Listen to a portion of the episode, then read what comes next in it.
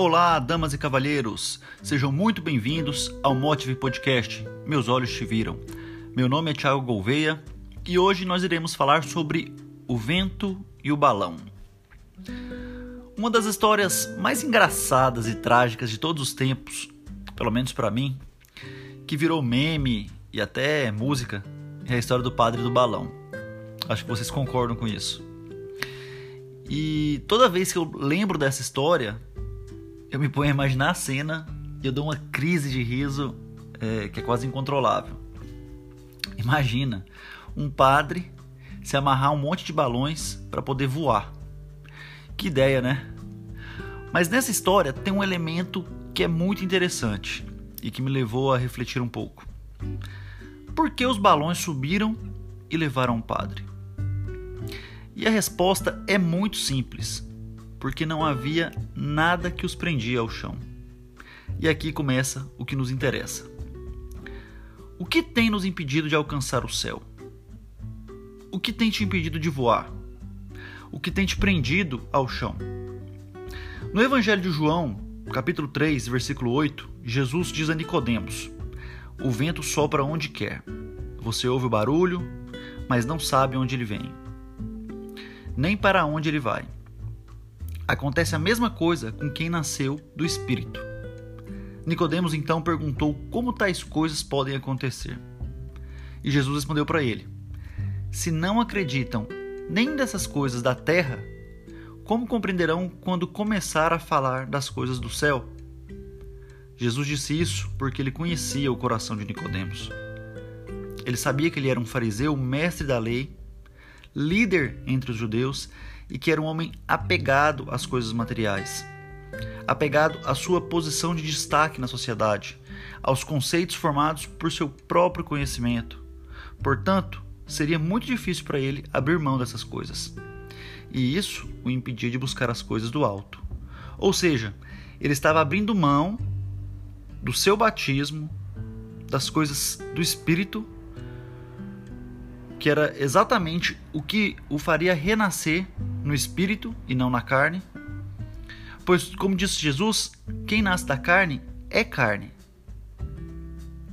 Acontece a mesma coisa com a gente.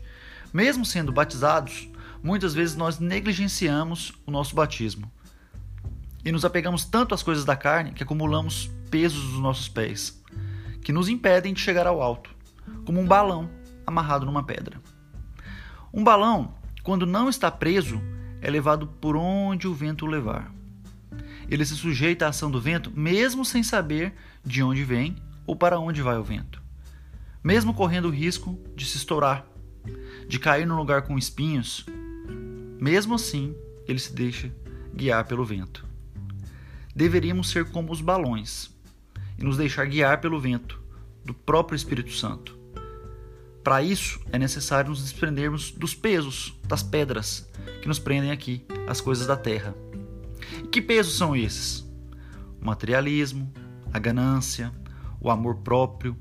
Isso mesmo, amor próprio, aquele que te faz amar mais a sua vida do que qualquer outra coisa.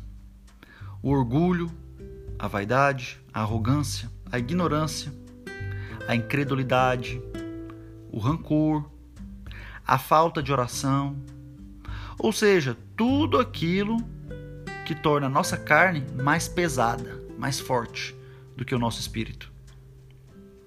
Devemos renascer no espírito, como Jesus ensinou a Nicodemos. Ele chama isso de uma decisão radical. Se alguém não nascer de novo, não poderá ver o reino de Deus. Lembra da história de Pedro da semana passada? Pedro renasceu no espírito em Pentecostes e deixou de ser aquele homem inseguro, fraco, que se amava acima de tudo, a ponto de negar Jesus para não ter a sua vida colocada em risco.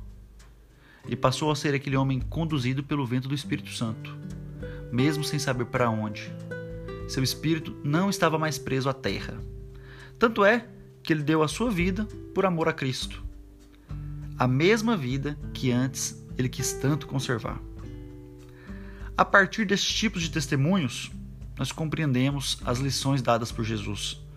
Como quando, por exemplo, ele nos ensina que quem perde a sua vida por ele a encontrará, mas quem a deseja conservar esse a perderá. A vida, meus amigos, é muito mais do que conseguimos entender. A vida é ontem, hoje e a eternidade. E só quem é conduzido pelo Espírito Santo pode compreender essas coisas.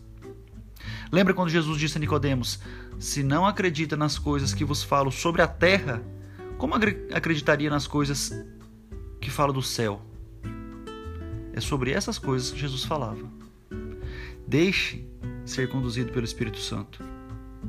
Não seja um balão preso às pedras. Um balão só pode ser levado ao alto porque dentro dele não tem nada diferente do que a matéria que o conduz. Pense nisso. Se dentro de nós estiver cheio do Espírito Santo, nós seremos conduzidos pelo mesmo Espírito. Paz e bem, fique com Deus. Até o próximo episódio. Um abraço. Até lá.